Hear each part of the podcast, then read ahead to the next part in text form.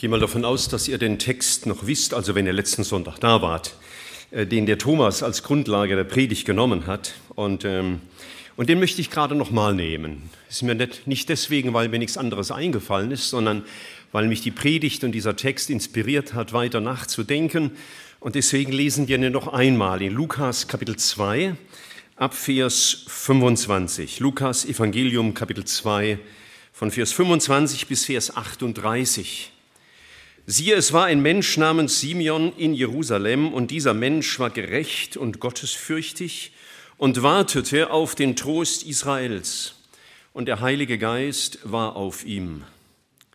Und er hatte vom Heiligen Geist die Zusage empfangen, dass er den Tod nicht sehen werde, bevor er den Gesalbten des Herrn gesehen habe. Und er kam auf Antrieb des Geistes in den Tempel, und als die Eltern das Kind Jesus hineinbrachten, um für ihn zu tun, was der Brauch des Gesetzes verlangte, dann nahm er es auf seine Arme, lobte Gott und sprach, Nun Herr, entlässt du deinen Knecht in Frieden nach deinem Wort. Denn meine Augen haben dein Heil gesehen, das du vor allen Völkern bereitet hast, ein Licht zur Offenbarung für die Heiden und für die Verherrlichung deines Volkes Israel. Und Josef und seine Mutter verwunderten sich über das, was über ihn gesagt wurde. Und Simeon segnete sie und sprach zu Maria, seiner Mutter, siehe, dieser ist gesetzt zum Fall und zum Auferstehen vieler in Israel und zu einem Zeichen, dem widersprochen wird. Aber auch dir selbst wird ein Schwert durch die Seele dringen, damit aus vielen Herzen die Gedanken offenbar werden. Und da war auch Hannah, eine Prophetin, die Tochter Phanuels aus dem Stamm Asser, die war hochbetagt und hatte nach ihrer Jungfrauschaft mit ihrem Mann sieben Jahre gelebt. Und sie war eine Witwe von etwa 84 Jahren, die wich nicht vom Tempel, sondern diente Gott mit Fasten und Beten Tag und Nacht. Auch diese trat zu derselben Stunde hinzu und pries den Herrn und redete von ihm zu allen, die auf die Erlösung Jerusalems, äh, auf die Erlösung warteten in Jerusalem. Thomas hat seine Predigt letzten Sonntag überschrieben mit dem Titel Lerne von Simeon, ganz schlicht und einfach. Ähm, und ich werde es nicht weniger spekta nicht spektakulärer machen, sondern vielleicht mit einer anderen Blickrichtung oder Betonung, nämlich was lernen wir von Simeon, der auf Jesus wartet? Wie sieht das Leben eines Menschen aus, der Jesus erwartet, dass er wiederkommt? Wir Christen bekennen, dass Jesus einmal gekommen ist und wir feiern im Advent auch, dass er wiederkommen wird. Und der Simeon und auch die Hanna, von der wir gelesen haben, warteten. Dieses Wort warten in der deutschen Sprache kommt das vielleicht nicht ganz so klar, klar raus, aber in der griechischen schon. Dieses Wort, das hier für warten verwendet wird, hat man auch sonst im Alltag gebraucht für etwas erwarten oder etwas ergreifen. Das war also eine Sache, die, die sehr konkret war, real. Man war auf etwas ausgerichtet und das hat man für wahrgenommen. Das hat einen beschäftigt. Warten ist nicht passiv. Richtiges Warten ist aktiv. Ich habe das vorgestern praktiziert. Ich war unterwegs mit äh, dem ÖPNV und stand in Winnenden auf dem Bahnhof und wartete auf die S-Bahn. Ich hatte vorher auf meinem Smartphone gecheckt, wann die S-Bahn fährt und kam hin und wunderte mich, dass die Anzeigen anders lauteten. Und dann habe ich auf den guten alten gedruckten Fahrplan geguckt und merkte, die Zeiten stimmen gar nicht mit dem überein, was mein Smartphone sagt, bis ich rausfand, dass ich den Fehler gemacht hatte. Ich hatte die falsche Richtung eingegeben. Also von Stuttgart nach Winnenden. Kein Wunder, passte das nicht. Ich merkte dann, die S-Bahn ist nicht mehr weit weg, da war vielleicht noch neun Minuten und es war kalt. Ich habe einen Raum gefunden, in dem man sich wärmen konnte. Und das Erste, was ich gecheckt habe, als ich in diesen Raum ging, war was? Gibt es dort eine Uhr? Denn ich wollte die S-Bahn nicht verpassen. Ich habe die S-Bahn erwartet. Warum habe ich sie erwartet? Nicht, weil ich so sehr gerne immer S-Bahn fahren will, sondern weil die S-Bahn mich wenigstens ein gutes Stück nach Hause bringen würde. Und dann habe ich geguckt, dass ich rechtzeitig auf dem Bahnsteig bin. Und ich war es. Äh, sonderbarerweise ist die S-Bahn in die falsche Richtung gefahren, äh, wie meine Vorstellung es meinte, aber die fuhr schon richtig. Meine Vorstellung, wohin die jetzt fahren müsste, war eben falsch. Dem Jochen, der in Winnenden wohnt, dem wäre das natürlich nicht passiert, klar. Warten ist also immer aktiv. Für echtes Warten brauchen wir einen wachen Geist. Bedeutet auch nachdenken, bedeutet beobachten, bedeutet zu fragen, wann ist es soweit? Zum Beispiel Weihnachten. Man hat ja irgendwann mal diese Adventskalender erfunden, mag verschiedene Gründe gehabt haben, vielleicht auch manche wirtschaftlich, aber eigentlich, um den Kindern deutlich zu machen, wie lange es noch ist bis Weihnachten. Und dann warten die Kinder und können genau abzählen. Und ich bin sicher, jedes Kind, das einen Adventskalender hat, schaut jeden Tag drauf. Und wir, wir bereiten uns auch auf Weihnachten vor. Heute in einer Woche ist Heiligabend. Ich weiß nicht, ob du dich darauf freust, ich tue es. Und ich denke darüber nach und wir bereiten uns vor. Ich bin ganz schlecht im Dekorieren, das kann meine Frau dafür gut und ich freue mich an der Deko, die darauf hinweist, dass unser Herr gekommen ist. Äh, der Prediger des nächsten Sonntags bereitet sich vor. Der Chor bereitet sich nach dem Gottesdienst vor auf den nächsten Sonntag. Das heißt, wir warten auf Weihnachten und wir bereiten uns vor. Wir tun etwas. Warten in der Bibel ist nichts Passives alle echten Christen bekennen, dass Jesus wiederkommt. Im apostolischen Glaubensbekenntnis heißt es unter anderem, ich lese einen Ausschnitt, aufgefahren in den Himmel, sitzen zur Rechten Gottes, des allmächtigen Vaters. Von dort wird er kommen. Wozu? Zu richten die Lebenden und die Toten. Sodass das Bekenntnis der Christenheit wenigstens formal dass Jesus wiederkommt. Und wir können uns natürlich fragen, welche Auswirkungen hat das für die allgemeine Christenheit, wenn sie bekennt, Jesus kommt wieder. Aber ich will nicht über irgendeinen, vielleicht auch nur nominellen Christen, welcher Konfession auch immer nachdenken, sondern ich darf die Bibel ja für mich nehmen. Was bedeutet es für mich? Dieses Warten auf Jesus, ist es überhaupt Realität? Warte ich überhaupt? Beschäftige ich mich mit ihm? Bereite ich mich vor? Denke ich darüber nach? Schaue ich nach Zeichen? Wann ist es soweit? Das wäre Warten. Warten hat konkrete Wirkungen. Und äh, ich habe mir ein bisschen was Besonderes überlegt. Äh, ich hoffe, dass ihr da mit könnt. Man ähm, fragt sich ja, wann kommt Jesus wieder? Nun, die ganz ernsten Christen, zu denen wir hoffentlich auch zählen, die gucken so genau in die Bibel hinein in Bezug auf die Wiederkunft Jesu, dass sie sich nicht einig sind, wann er wiederkommt.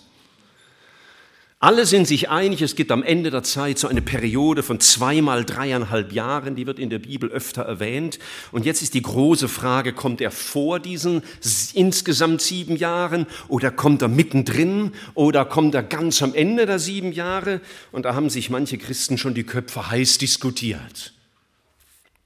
Das mache ich nicht mehr, nicht, weil ich jetzt ganz sicher weiß, sicher bin, ich wüsste es richtig, sondern weil es für mich keinen großen Sinn ergibt, darüber zu streiten.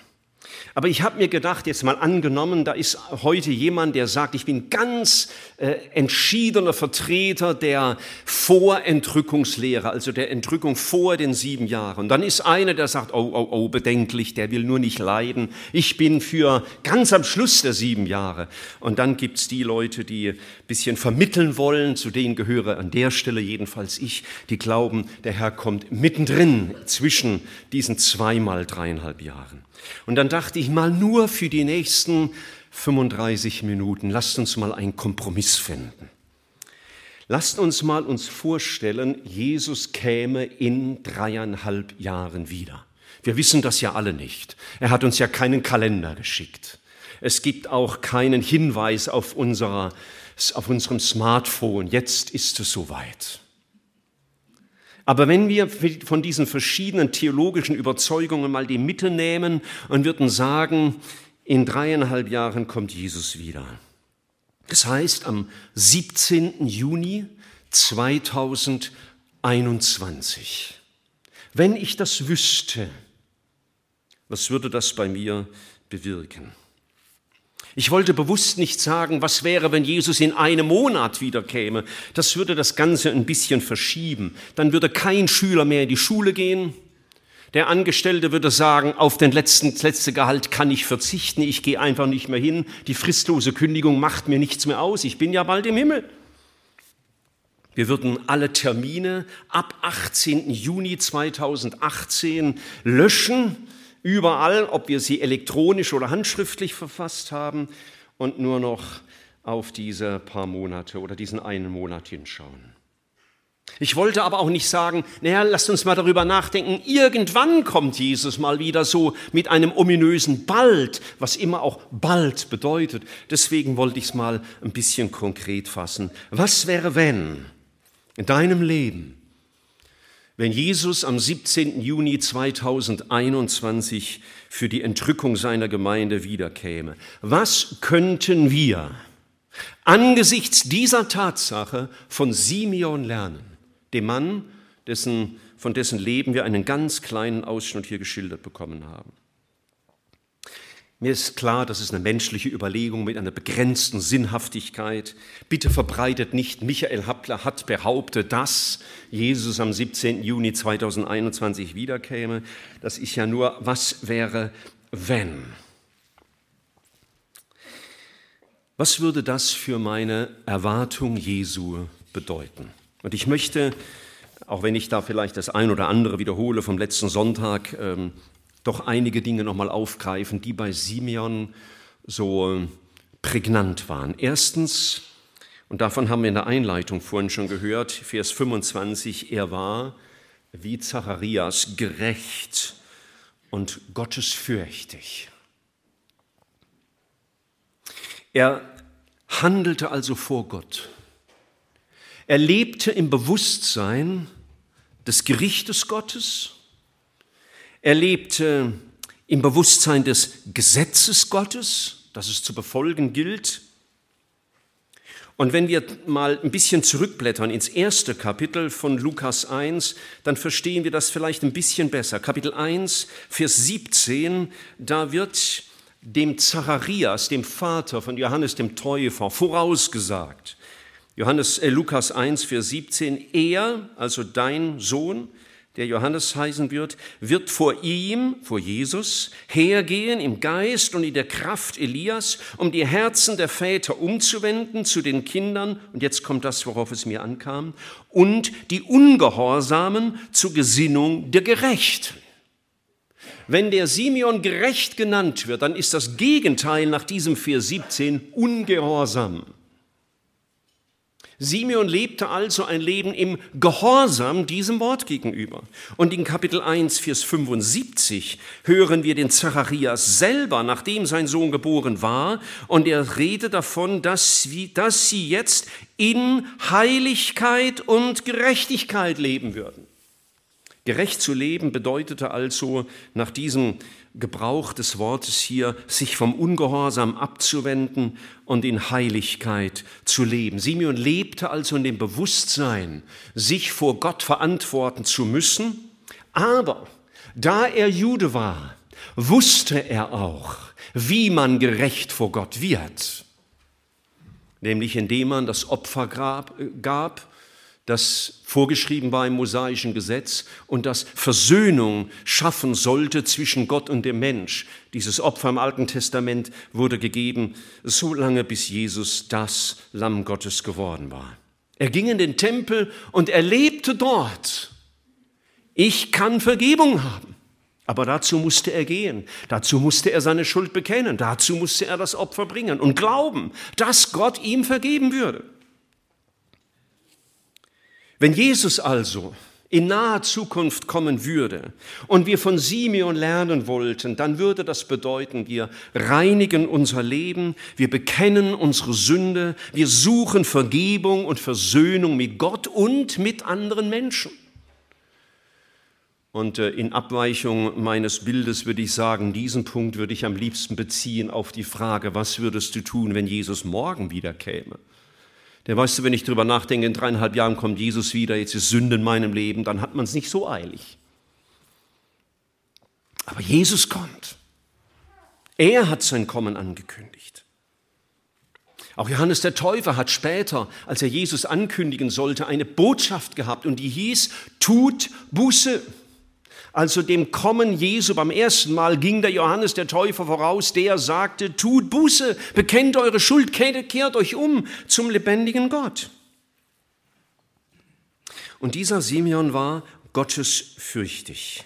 Dieses Wort heißt auch so viel wie etwas vorsichtig in die Hand nehmen. Also einen wertvollen Gegenstand zum Beispiel. Oder wenn du nicht geübt bist und man würde dir ein neugeborenes Baby in die Hände drücken, dann würdest du wahrscheinlich sehr, sehr vorsichtig sein in der Angst, du machst was kaputt. In Klammer nebenbei, so schnell geht nichts kaputt bei neugeborenen Babys. Aber man ist sehr vorsichtig. Gottesfürchtig heißt, vorsichtig mit etwas umgehen, vorsichtig im Handeln gegenüber meinem Gott. In einem Wörterbuch las ich die Beschreibung, ein Mensch, der gottesfürchtig ist, ist ein gewissenhafter Verehrer Gottes, der vorsichtig ist in seinem Tun, damit er nicht gegen den Willen Gottes handelt. Nochmal, ein gewissenhafter Verehrer Gottes, der vorsichtig ist in seinem Tun, damit er nicht gegen Gottes Willen handelt. Ich habe mich dabei erinnert an Noah. Von ihm wird ja auch im Neuen Testament berichtet in der Auflistung der sogenannten Glaubenshelden in Hebräer 11. Und dort heißt es, Noah baute von Gottesfurcht bewegt eine Arche. Er war von Gottesfurcht bewegt, wie Simeon. Er erwartete, dass Gott handeln wird, dass ein Gericht kommt. Er nahm Gott ernst. Nehmen wir Gott auch ernst? Dass ein Gericht kommen wird über diese Erde? Simeon wusste, dass Gericht kommen wird und er wusste, es gibt nur einen Weg zur Rettung. Und den halte ich gerade in den Armen. Wer Jesus erwartet, in naher Zukunft erwartet, der überdenkt sein Leben im Licht Gottes, der wird vorsichtig, wie gehe ich mit meinem Gott um? Wie bewerte ich mein Leben? Also nimm dein Leben vorsichtig, als käme er Vielleicht nicht erst am 17. Juni 2021. Und von diesem Mann heißt es, er wartete auf den Trost Israels. Ein echter Jude. Wenn der richtig treu sein wollte dem Herrn gegenüber, der ist von einer Verzweiflung in die nächste gefallen. Denn er hat versucht, das Gesetz zu halten und musste feststellen, ich kann es nicht. Und deswegen wartete er auf den Trost Israels. Und dieser Trost Israels war eine Person. Das war die Person, die er hier in den Armen hielt. Ich lese aus dem Römerbrief im Kapitel 8 im Vers 3 und wenn Simeon diesen Vers schon hätte lesen können, den gab es leider noch nicht, dann hätte er gejubelt. Dann hätte er gesagt, das meinte ich mit Trost Israels. In Römer 8, Vers 3 heißt es nämlich, was dem Gesetz unmöglich war, das tat Gott. Was dem Gesetz unmöglich war, weil es durch das Fleisch kraftlos war, weil der Mensch in all seinen moralischen Anstrengungen das nicht schafft, so zu leben, wie Gott es will, das tat Gott, indem er seinen Sohn in der gleichen Gestalt wie das Fleisch der Sünde sandte und um der Sünde willen und die Sünde im Fleisch verurteilte. Das war sein großer Trost. Es wird einer kommen, den sehe ich gerade jetzt schon bei dem nicht das Erkennen von Sünde und das immer neue Opfer, Opfern das letzte Wort sein würde, sondern er wusste, der wird mich erlösen. Er ist der Paraklet, der Tröster. Und schau, wenn ich daran denke, Jesus kommt wieder am 17. Juni 2021, wenn ich das wüsste, dann würde ich versuchen, so viel von Jesus zu erfassen, wie es nur irgend möglich ist. Ich würde über ihn nachdenken, ich würde über ihn studieren. Ich würde sein Gesetz anschauen, seine Forderungen, das, die auch von meiner Sünde reden und ich würde über den Trost nachdenken, den das Evangelium bringt. Und das würde mein Herz erfüllen. Und dann könnte ich Jesus kaum erwarten, bis er kommt, um ihn zu sehen, den Trost.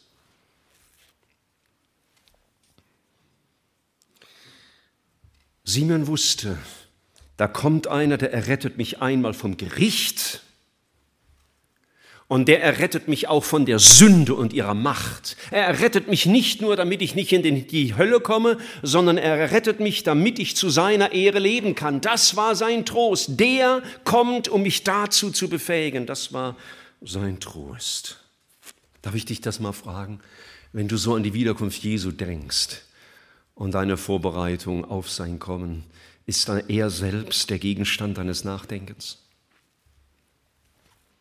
ihn zu erfassen, von ihm mehr zu lernen, von ihm mehr zu wissen, ihn mehr zu verehren, ihn mehr zu lieben, ihn besser zu verstehen, sein Werk der Erlösung tiefer zu erfassen. Weißt du, wenn ich darüber nachdenke, dass Jesus wiederkommt, dann ist das unerlässlich wichtig.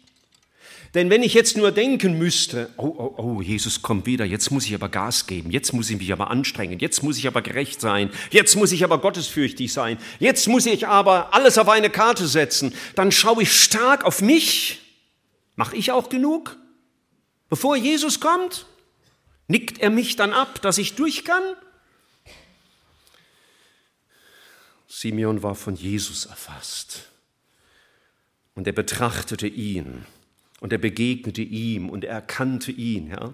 Das hat uns Thomas letzten Sonntag so schön gesagt. Er sah ein Baby und sah viel mehr als ein Baby. Wer Jesus erwartet, der sucht geistliche Erkenntnis über Jesus, so wie es Petrus mal sagt, wachset in der Erkenntnis unseres Herrn Jesus Christus. Der sehnt sich die Vollendung von Jesus zu sehen. Das, das hat Simeon ausgemacht. Und das soll mich ausmachen, wenn ich an Jesus denke, dass er kommt. Er kommt. Ich habe in meinem Leben schon jede Menge Brautpaare begleitet und ich sehe nicht immer, aber meistens das gleiche Dilemma. Das gleiche Dilemma. Die beiden jungen Menschen sind so fixiert auf ihre Vorbereitungen zum Fest, dass sie in Stress geraten. Ganz selten sitzt ein Pärchen mir gegenüber, ich frage, wie geht's euch? Die gucken mich sich strahlen an und sagen, wir sind ganz entspannt, wir haben alles im Griff und wenn noch was schief geht, ist nicht schlimm. Wir warten ja nur auf unsere Hochzeit und nicht das Fest, das wir für andere Leute machen. Das finde ich selten. Schade. Also solltest du mal heiraten wollen und sollte ich dich dabei begleiten müssen, äh, dürfen, dürfen, dürfen, dann äh, guck, dass du einen guten Eindruck hinterlässt bei mir ja, und dass du entspannt bist und glücklich und ja. Simeon war von Jesus erfasst. Das Zweite, und da halte ich mich nicht lange dran auf, weil äh, Thomas letztes Mal davon dazu einiges gesagt hat, er war vom Heiligen Geist geleitet. Das lesen wir in Vers 26 und 27. Er hatte den Heiligen Geist und durch den Heiligen Geist die Zusage empfangen, dass er den Tod nicht sehen würde, bevor er den Gesalbten des Herrn gesehen habe. Und dann kam der Impuls des Heiligen Geistes. Jetzt ist es soweit. Geh in den Tempel, dort wirst du ihn sehen. Schau, darüber habe ich auch nachgedacht. Wenn ich Jesus erwarte, diesen heiligen Gott, wenn ich Jesus erwarte mit einem gerechten Wandel und einem gottesfürchtigen Herzen, wenn ich Jesus erwarte mit dem Blick auf ihn, um ihn endlich zu sehen, diesen großen, wunderbaren Gott, dann möchte ich in der Zwischenheitszeit so leben, wie es ihm wohlgefällig ist. Dann will ich durch seinen Heiligen Geist geleitet sein, dann will ich seinen Willen verstehen. Was willst du von mir? Und darf ich noch mal mein fiktives Entrückungsdatum ins Gespräch bringen, wenn du wüsstest, Jesus kommt am 17. Juni 2021 wieder. Würdest du dich dann nicht ausstrecken nach dem, was bei dem Simeon Tatsache war, dass du dich durch den Heiligen Geist antreiben lassen möchtest? Durch den Heiligen Geist verstehen willst, was will Gott, dass ich mit diesen dreieinhalb Jahren noch mache?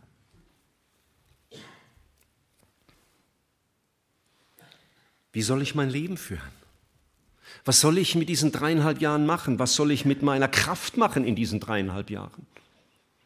Was soll ich mit meinen Talenten machen in diesen dreieinhalb Jahren? Was soll ich mit meinem Geld machen in diesen dreieinhalb Jahren? Wie soll ich reagieren? Soll ich mich jetzt beleidigt hingeben, weil neulich jemand unfreundlich zu mir war? Lohnt es sich, dreieinhalb Jahre sich Magengeschwüre zu holen, wenn doch Jesus kommt? Dann möchte ich reden lernen, wie es Jesus wohlgefällig ist. Ich möchte hören auf das, was willst du von mir, Herr? Wie soll ich diese dreieinhalb Jahre noch nutzen? Jesus hat in seiner sogenannten Hirtenrede in Johannes 10 im Vers 27 folgendes gesagt, meine Schafe hören meine Stimme. Darf ich dich das mal fragen, hörst du die Stimme deines Hirten? Interessiert sie dich wirklich? Interessiert dich zu wissen, was er dir zu sagen hat, was er von dir will? Ich meine, Simeon war nicht irgendwo so eine Person, wo wir sagen, oh, das ist so outstanding, das gibt es nicht normal in der Welt, dass einer vom Heiligen Geist geleitet wird. Ich glaube, dass der Heilige Geist die dritte Person der Gottheit ist und heute noch genauso aktiv ist wie damals. Gott ändert sich doch nicht. Und er kann und will uns führen. Nur die Frage ist, ist mein Ohr für ihn offen? Frage ich ihn das überhaupt? Oder lebe ich nur? Wenn ich wüsste, in dreieinhalb Jahren kommt Jesus wieder, dann sage ich euch, dann würde ich keine Woche vergeuden wollen mit meinem Leben, sondern ich möchte das tun, was er will, in dem Gewirr der Stimmen dieser Welt und auch der Stimmen, die aus meinem eigenen Herzen kommen, mit seinen Wünschen, Begierden und, und Vorstellungen, möchte ich die Stimme meines Herrn hören. Paulus schreibt im Brief an die Epheser folgendes, Epheser 5, Vers 15, Epheser 5, Vers 15. Seht nun darauf, wie ihr mit Sorgfalt wandelt. Nicht als Unweise, sondern als Weise und kauft die nächsten dreieinhalb Jahre aus. Steht da nicht, aber es heißt, kauft die Zeit aus. Darüber will ich nachdenken. Weißt du, das, das ist kein Druck, das ist kein Muss, das ist kein drohender Finger. Nein, das ist mein Beschäftigtsein mit Jesus, das diese Fragen bewirkt. Ich schaue ja auf den Trost Israels, auf den, der wiederkommt, der mich in seinen Himmel holt. Nach dem halte ich Ausschau. Und bis es soweit ist, will ich heute schon das tun, was ich dann eine ganze Ewigkeit lang tun werde, nämlich seinen Willen tun. In diesem Sinne wünsche ich mir heute schon Himmel auf Erden, dass mein Leben zu seiner Ehre dient, zu seinem Lobpreis. Wer Jesus in naher Zukunft erwartet, der streckt sich danach aus, seine Führung zu erkennen. Ich habe schon öfter dieses Zitat gebracht, das, ähm, das einmal Konrad Eisler, der frühere Pfarrer der Stiftskirche, mal in Bezug auf die Wiederkunft Jesu gesagt hat, aus einem bestimmten, eher lustigen fast Erlebnis heraus, dann hat er dieses ernste Wort gesagt, wenn Jesus wiederkommt, soll er mich nicht bei etwas antreffen, wofür ich mich schämen muss. Nein, ich will mich nach seiner Führung ausstrecken. Jesus kommt. Und ich will die Zeit bis dahin gut nützen. Ich will nicht vor ihm stehen, wenn er kommt und ganz betröppelt dastehen und sagen, ach, wenn ich gewusst hätte, dass du jetzt kommst, äh, dann, dann, dann, dann. Und dann wird Jesus sagen, warst du nicht da am 17. Dezember 2017? Da habe ich dir diese fiktive Frage ja mal stellen lassen. Was würdest du tun, wenn Jesus in dreieinhalb Jahren wiederkäme?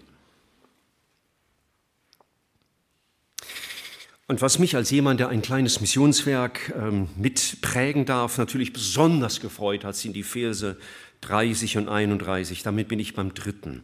Simeon wurde zu einem Segen für andere. Er redet von dem Heil, das allen Völkern bereitet ist, ein Licht zur Offenbarung für die Heiden und zur Verherrlichung deines Volkes Israel. Als der Jesus in die Hand nahm, da hat er an das Heil Israels und der ganzen Welt gedacht. Als Jesus ankam, da freute er sich, wow, hier ist Erlösung für die Welt und für mein Volk Israel. Und jetzt erwarte ich Jesus, dass er wiederkommt. Also ich erwarte ihn wirklich. Und dann will ich das auch begreifen. Jesus ist gekommen zum Heil für die Nationen und und zur Verherrlichung seines Volkes Israel. Dafür ist er beim ersten Mal gekommen. Und bis er wiederkommt, ist er an der Arbeit, um das wahr werden zu lassen. Und deswegen schlägt mein Herz für Weltmission. Weil Jesus dafür kam. Und wenn er wiederkommt, holt er die Ernte ein. Er holt die Ernte auf der ganzen Welt ein. All die, die errettet wurden, die werden dann mit ihm in seinem himmlischen Hochzeitssaal sein. Es begeistert mich, dass Simon einen klaren Blick für das Heil von Menschen hat. Er dachte nicht nur an sich, wie nett, dass ich dieses kleine Baby auch mal auf den Händen halten darf und wie nett, dass ich jetzt bald in den Himmel darf. Nein, er schaute auf eine Welt, die Erlösung brauchte und bekam. Zuerst für Israel, das sagt Jesus später selber. Für sie war er zuerst gekommen und ich freue mich. Ich freue mich sehr auf die, das, was in Röm, im Römerbrief mal steht, dass sich ganz Israel bekehren wird. Römer 11, Vers 25, 26. Ganz Israel wird sich bekehren. Also, das, das kann ich mir noch nicht vorstellen. Du dir? Wenn ich mir heute einen Benjamin Netanyahu angucke und all die religiösen Führer in Israel, denke ich, wow, da muss aber noch viel passieren, bis die sich alle bekehren. Na ja, gut, was muss passieren? Ganz einfach. Menschen müssen von ihrer Sünde überführt werden und sie müssen Jesus erkennen als ihren Herrn und ihn annehmen. Das war das Wunder, das in meinem Leben geschah. Bei mir vor beinahe 45 Jahren. Bei dir, wenn du Gottes Kind geworden bist, ist das auch geschehen. Warum soll das nicht bei Benjamin Netanyahu passieren? Ganz Israel wird sich bekehren und er ist gekommen zur Erlösung für die Heiden. Das war die entscheidende Botschaft seiner Anbetung. Mit diesem Gedanken stand Simeon vor den Eltern zunächst einmal. Was ich hier in den Händen halte, ist das Heil für die ganze Welt. Und Gott hat gesagt, handelt, bis ich wiederkomme. Handelt, bis ich wiederkomme. Und mich bewegt das immer in Matthäus 24, in dieser Endzeitrede, Matthäus 24, Vers 44, so sagt der Herr Jesus folgendes. Matthäus 24, 44, darum seid auch ihr bereit, denn der Sohn des Menschen kommt zu einer Stunde, da ihr es nicht meint, also überrascht, also vermutlich, vermutlich, nicht am 17. Juni 2021. Und dann sagt er weiter, Wer ist nun der treue und kluge Knecht, den sein Herr über seine Dienerschaft gesetzt hat, damit er ihnen die Speise gibt zur rechten Zeit? Glückselig ist jener Knecht, den sein Herr, wenn er kommt, bei solchem Tun finden wird. Dabei will ich, dass Jesus mich antrifft. Weißt du, am liebsten wäre es mir, wenn jetzt während dieser ich hier predige, genau in dem Moment Jesus wiederkäme, dann wäre das buchstäblich für mich jedenfalls in Erfüllung gegangen. Oder während du ein Traktat auf der Straße weitergibst oder es in einen Briefkasten wirst, beten, weil du zu ängstlich bist zu klingeln und es den Leuten selber zu geben. Wenn du mitgegangen bist, die letzten Woche, Wochen äh, Kalender zu verteilen, aber dich immer hinter einem anderen versteckt hast, der ein bisschen mutiger war. Du warst dabei. Und wenn Jesus in diesem Moment wiedergekommen wäre, hätte ich dich dabei angetroffen. Wer Jesus in dreieinhalb Jahren erwartet oder noch ein bisschen früher, der oder dessen Herz brennt für Weltmission. Ich habe vor einiger Zeit mit einem jungen Mann gesprochen, der hatte ein tolles Angebot für einen tollen Job. Gut bezahlt, mit einer guten Reputation, interessant und aussichtsreich. Und er hat sich entschlossen, dazu Nein zu sagen weil es ihm die Möglichkeit verbaut hätte, einen anderen Weg zu gehen, der eher dazu angetan ist, das Evangelium zu verbreiten. Du musst nicht jetzt jeden Job ausschlagen, den der, der dir angeboten wird. Verstehst du, du brauchst die Führung des Heiligen Geistes. Die ist nicht bei jedem gleich. Aber vielleicht könntest du mal drüber nachdenken, was mache ich mit dem Rest meines Lebens, auch beruflich? Geht es mir vor allen Dingen um Karriere und Geld? Oder geht es mir um die Verbreitung des Evangeliums und dass ich mein Leben so einrichten will, dass dafür Zeit bleibt? Wer Jesus in naher Zukunft erwartet, dessen Herz brennt für Weltmission. Wie wirst du die nächsten dreieinhalb Jahre denken? Darf ich das mal an unsere jüngeren Leute richten? Also jung, von mir aus gesehen ist alles, was 40 und jünger ist. Ihr seid noch jung für mich. Also ich bin es ja auch noch, aber ihr seid echt jung, echt jung. Was wirst du machen mit den nächsten dreieinhalb Jahren in Bezug auf die Verbreitung des Evangeliums? Hast du Gott je die Frage gestellt, Herr, möchtest du mich in einem anderen Teil der Welt haben, um dort das Evangelium zu verbreiten, wo es bisher kaum verbreitet wird?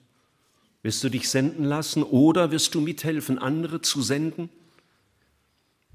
Wirst du eifrig beten für Mission und spenden für Mission, damit der Dienst anderer möglich wird? Wirst du bereit sein, da Opfer zu bringen, um deutlich zu machen, was soll ich in den nächsten dreieinhalb Jahren mit meinen 100.000 auf dem Sparbuch? Die investiere ich doch besser in Mission. Und ich hoffe nicht, dass du noch 100.000 auf dem Sparbuch hast, sondern dass die längst schon dort sind, wo das Geld vielleicht besser eingebracht ist. Demnächst wirst du ja bestraft, wenn du so viel Geld auf dem Sparbuch hast. Gut so. Gut so. Okay, das war jetzt eine kleine scherzhafte Bemerkung. Was du mit deinem Geld machst, das tust du ja vor Gott und das interessiert mich nicht mal. Aber Simeon redete unmittelbar vor seinem Sterben über die Förderung von Weltmission. Das war Ausdruck dessen, dass er wusste, Jesus ist gekommen. Und das Letzte, und es beginnt ganz sonderbar. Ab Vers 34 heißt es, und Simeon segnete sie und sprach zu Maria, seiner Mutter. Doppelpunkt. Wenn du jetzt nicht wüsstest, wie es da weitergeht, was würdest du jetzt denken, was jetzt kommt? Er segnete sie und sprach zu ihr. Was, was sagt man denn dann einer jungen Mutter, der mir einen Segensspruch geben will anlässlich ihres ersten Babys? Ja, man drückt seine Freude aus und wünscht viel Freude und Weisheit in der Erziehung und ja, was, was man halt so sagt, wisst ihr ja.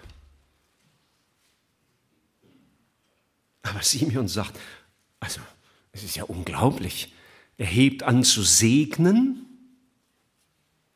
und sagt ihnen, dieser ist Gesetz zum Fall und Auferstehen vieler in Israel zu einem Zeichen, Zeichen, dem widersprochen wird, und dir selbst wird ein Schwert durch die Seele dringen. Toller Segen, oder?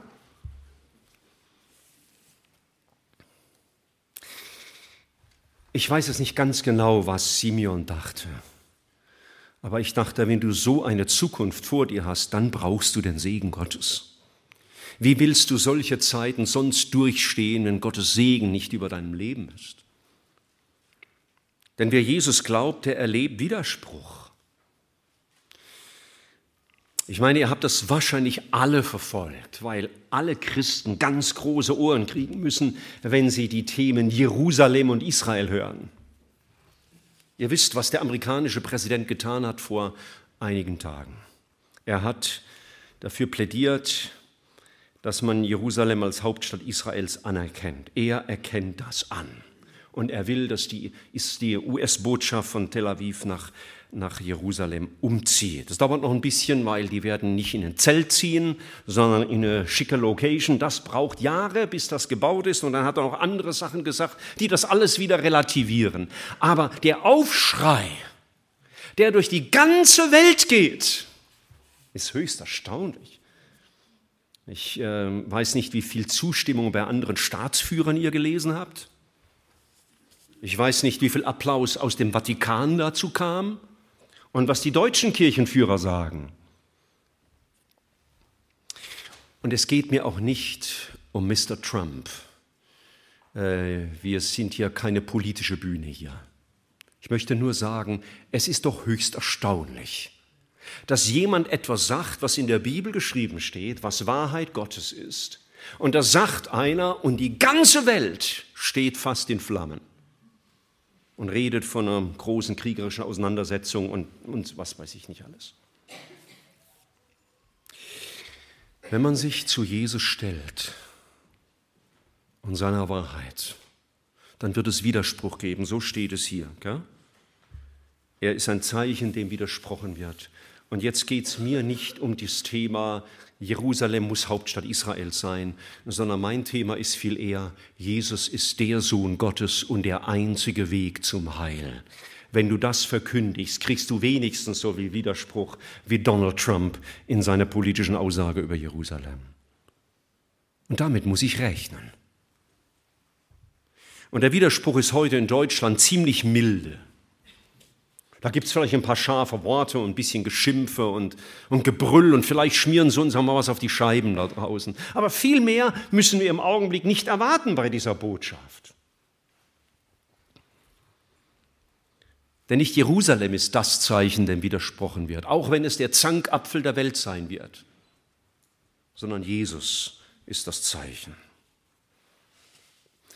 Und ich ahne, dass wir als Christen, die wir Jesus und sein Wort ernst nehmen, in Zeiten hineinkommen, in denen uns auch kräftig widersprochen wird, wo uns auch ein Schwert durch die Seele dringt. Es tut mir schrecklich weh, wenn ich sehe, wie sehr gute Einrichtungen nicht mehr klar sind in der Frage, ist die Bibel von A bis Z das Wort Gottes unfehlbar und irrtumslos in allen Fragen des Glaubens, der Geschichte und der Naturwissenschaft. Und das ist wie bei einer Wand, wenn da ein kleiner Riss drin ist, irgendwann dringt das Wasser durch. Das hat seine Wirkung.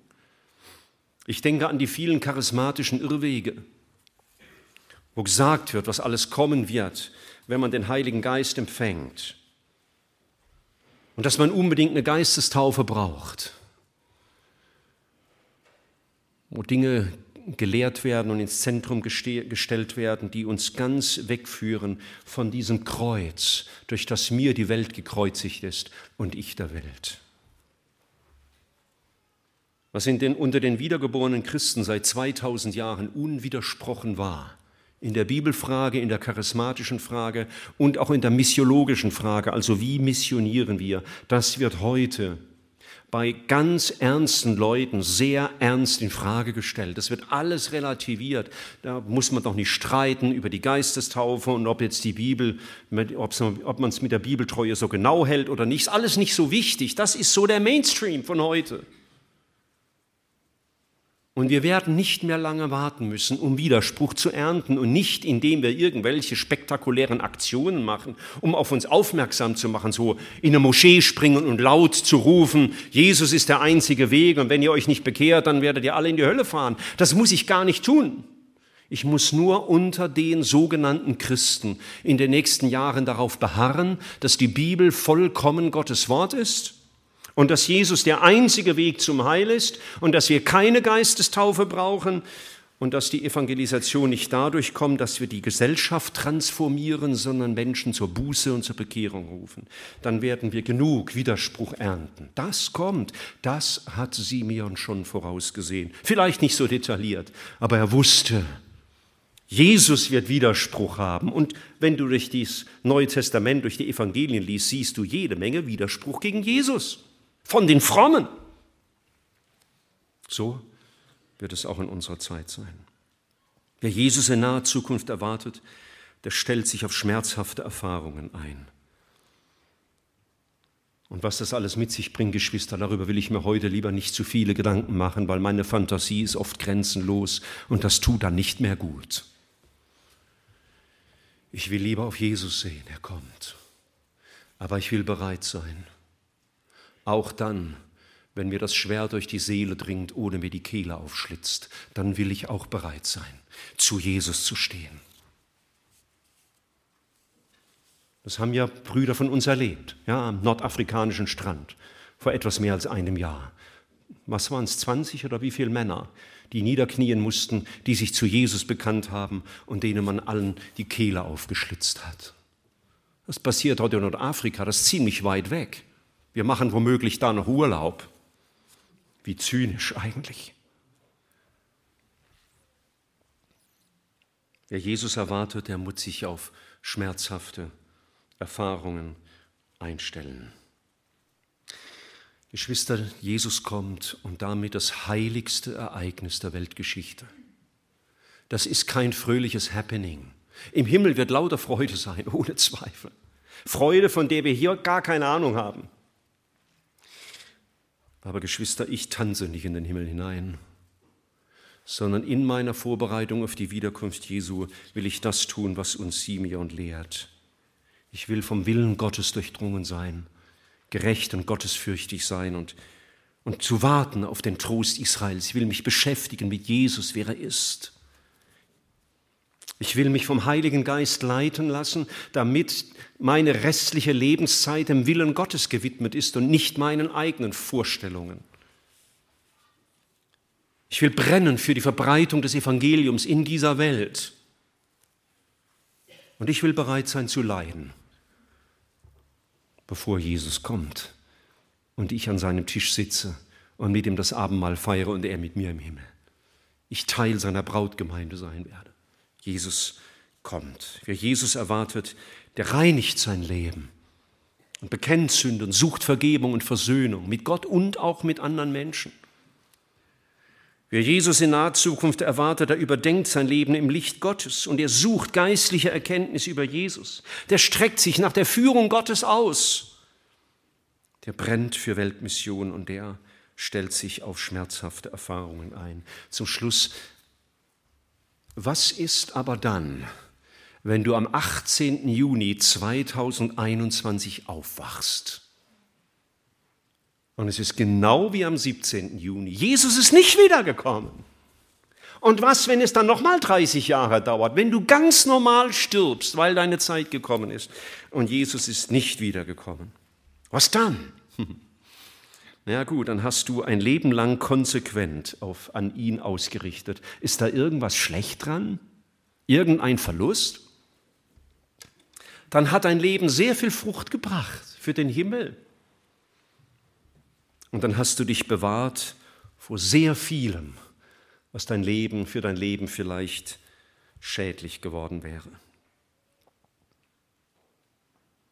Ich wünsche dir, dass du genau wie ich nachdenkst über diese Frage, was wäre, wenn Jesus, und den Zeitpunkt kannst du jetzt nach deinem eigenen äh, Dafürhalten einsetzen, heute oder in dreieinhalb Jahren oder andere sagen, vor in sieben Jahren kann das gar nicht sein, dass du darüber nachdenkst und vielleicht die eine Sache, die eine Sache lokalisierst, das sollte sich ändern. Stell dir kein Programm auf mit 28 Änderungen, da wirst du wahrscheinlich 24 schon wieder vergessen haben, bis Weihnachten vorbei ist.